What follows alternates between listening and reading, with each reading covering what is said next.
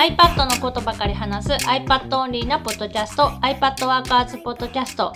今日は KDP の本作りに iPad がすごい大活躍しているよっていう話をします。俺も使うようになったもんね。その iPad を普通にそういう意味で言うとお仕事に使うようになった。そう、これは素晴らしい出来事で、素晴らしいんや。5年近くずっと、まあ、すぐそばで iPad すごい便利だよとか、Apple Pencil 使うとこんなことができるみたいな感じで、えー見せ続けて、ようやく少し前に Apple Pencil を購入させることに成功して、で、さらに、多分なんだけど、その Apple Pencil を使うようになって、より iPad を使う機会が増えているような気がしてる。ちなみになんだけど、5年前は俺の方が iPad に興味があって、えっとね、春菜さんにそのスプリットビューの話とかをして、うわ、マジか知らんかったみたいなことを言っていて、まあ、Apple Pencil は使ってないんだけれども、そういう意味だけで言えば、その5年前から使おうとは思っていた。まあ、今の、今変わったのは Apple Pencil を使ってお仕事に役立たせることができるようになったなのか。そうね、当時は春菜も iPad Pro を持ってたりしたけど、絵を描くデバイスとして、まあ、主に使っていて、キーボードとかは取り付けてないので、かなり限定的な使い方しかしてなかった。で、まあ、最近、ここ1、2年は多分もうずっと iPad だけで仕事するみたいな感じになってきていて、まあ、キーボードを取り付けて使ってたり、えっと、iPad mini とかはもう何にもない状態。ペンと iPad だけで、まあ、使ってる状態でやっている。で、二人で、夫婦二人で本を作るプロジェクトっていうのを2年前ぐらいから。19年からね、あ、違う、作り始めて、はじ、えっ、と、20年からやっているかな？だからだいたい2、3年ずっとやってて、年にまあ1冊、2冊ぐらい、えっ、と、KDP で本を出してきていて、で、だんだんそのやり方とかもまあ慣れてくる。やっと少し慣れた。で、そういう作業の中で、最近特に iPad を使っている作業時間っていうのがもう明らかに増えていて、例えば、まあ、春菜の場合だと、と、もらったデータというか、書籍のデータを、まあ、PDF にして、で、その PDF を2ページ見開きで見れるアプリ、ノートアプリ、プレビューアプリっていうのがあるから、それを使って、まあ、本を読んでるような形で PDF の、まあ、ページをめくりながらチェックをする。で、えっ、と、今作っているのはゴリゴさんが執筆している本で、で、春菜は、えー表紙のデザインとか、本の中に使う扉絵とか、えっと、挿絵っていうのを、えー作るっていう、まあ、作業分担をしていて、で、もらった文章のデータを、まあ、PDF で開きつつ、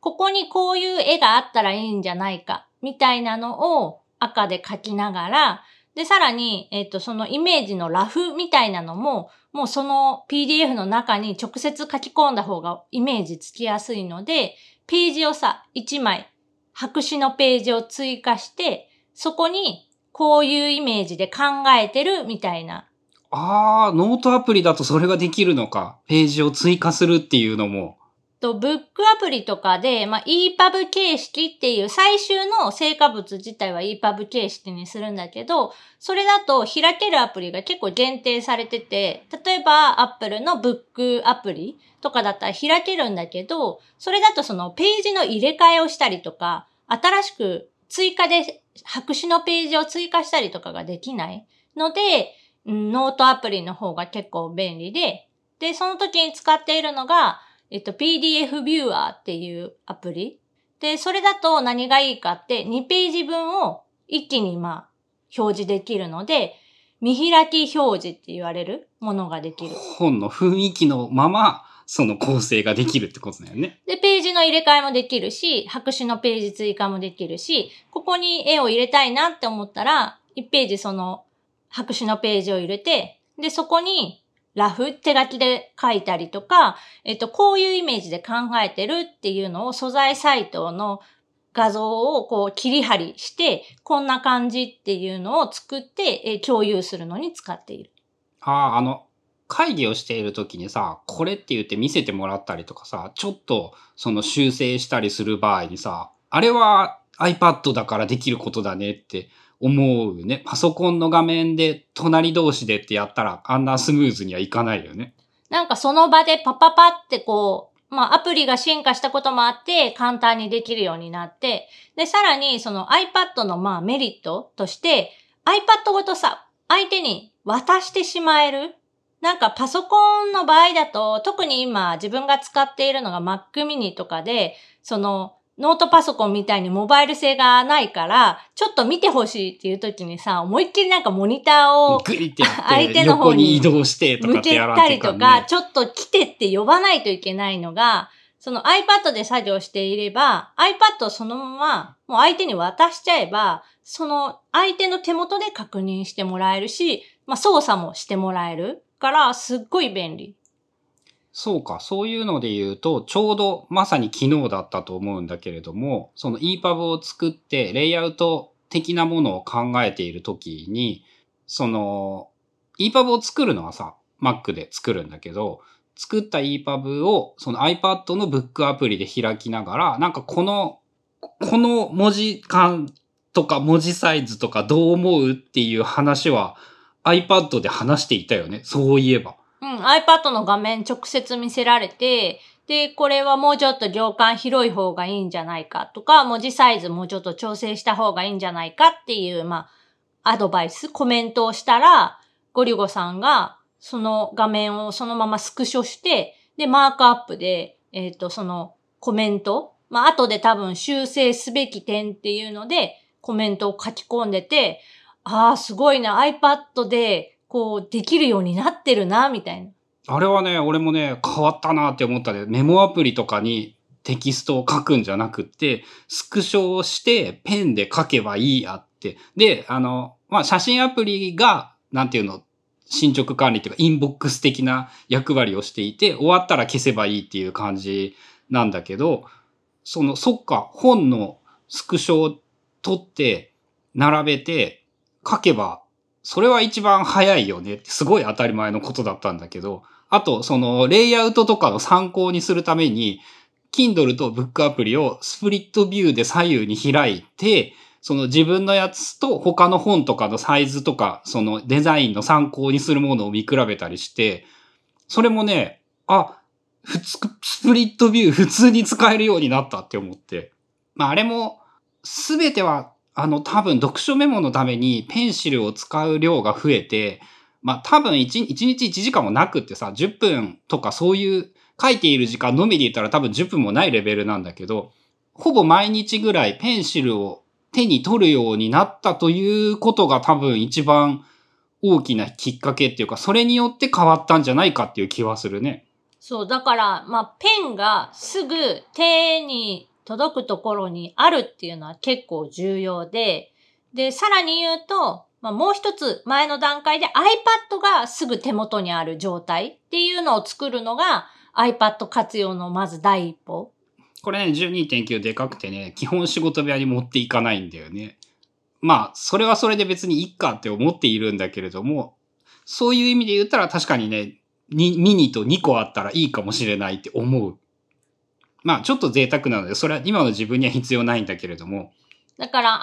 iPad がすぐ手元にある状態。で、さらに言うと、そのカバーとかがされてない状態で、もうなんかタップすればすぐ画面がついて、Apple Pencil とかで書き始められるような状態で使うことを一番お勧めしてる。まあ机の横に iPad mini を置いとくのがおそらく多くの人にとって一番馴染みやすい形なんかな。で、えっ、ー、と、さらに、その Apple Pencil が常に、えっ、ー、と、手に取れる場所にある。これがさ、その初代 Apple Pencil の場合結構難しくって、ペンシルホルダー付きのケースを使うとか。かっこよくないやつだよね。そういう、まあ、別の何かを用意してあげないと一緒には持ち運べなかったのが、Apple Pencil の第二世代になって、こう側面にペチャってこうくっつくようになってから、その iPad がすぐ手元にあれば、イコール Apple Pencil もすぐ手の届くところにあるっていう、まあ状況が作れる。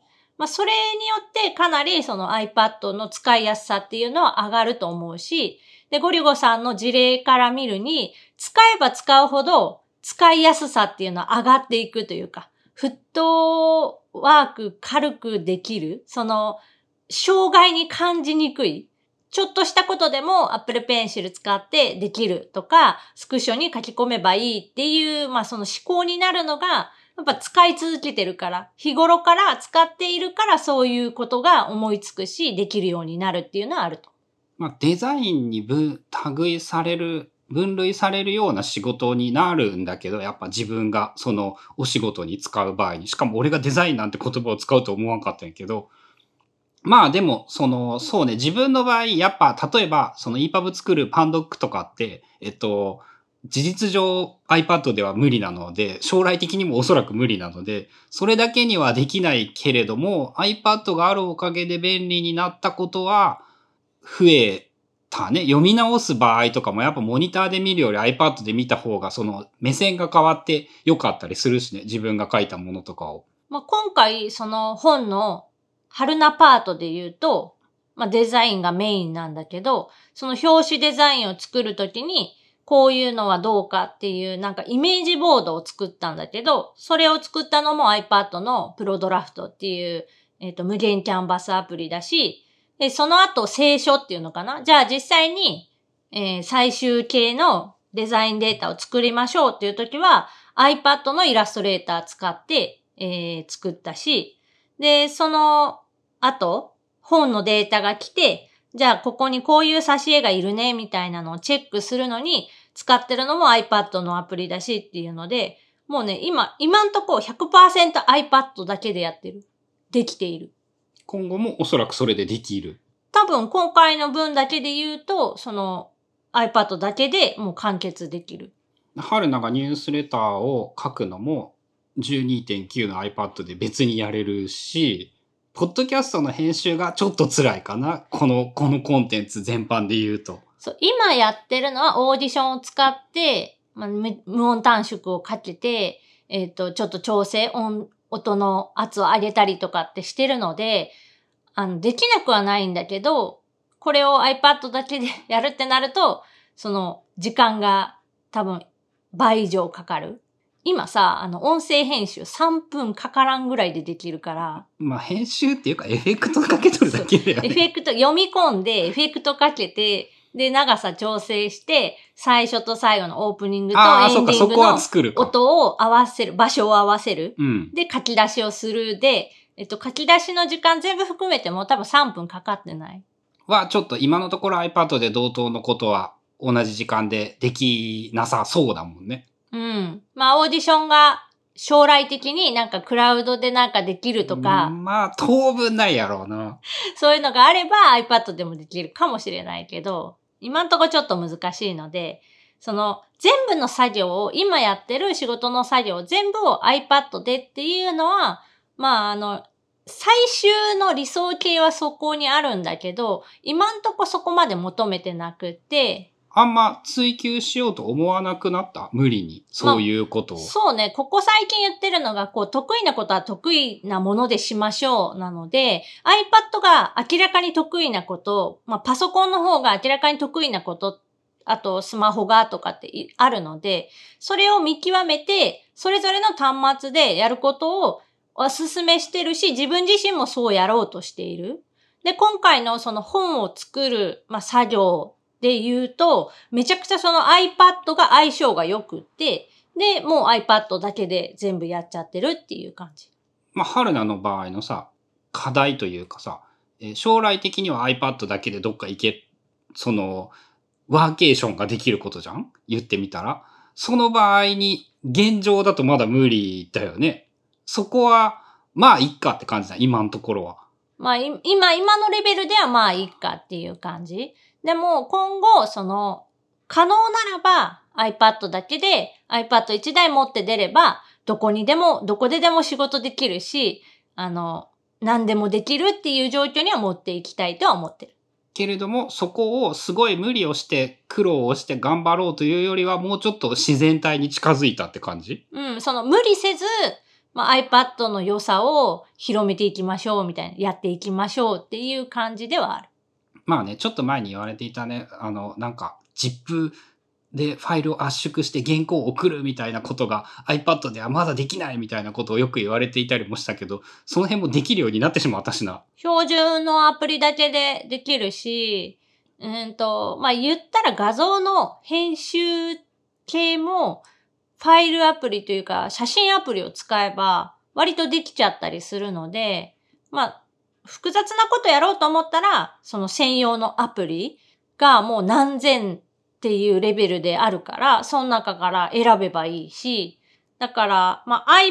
iPad、iPadOS っていうのを基本ベースにして、それになんかいろんなアプリで拡張して自分の使いやすいようにカスタマイズして使っていくのが一番多分いいと。あれね、あの、次の OS で M1 のあの、ウィンドウが高機能みたいなやつになったら、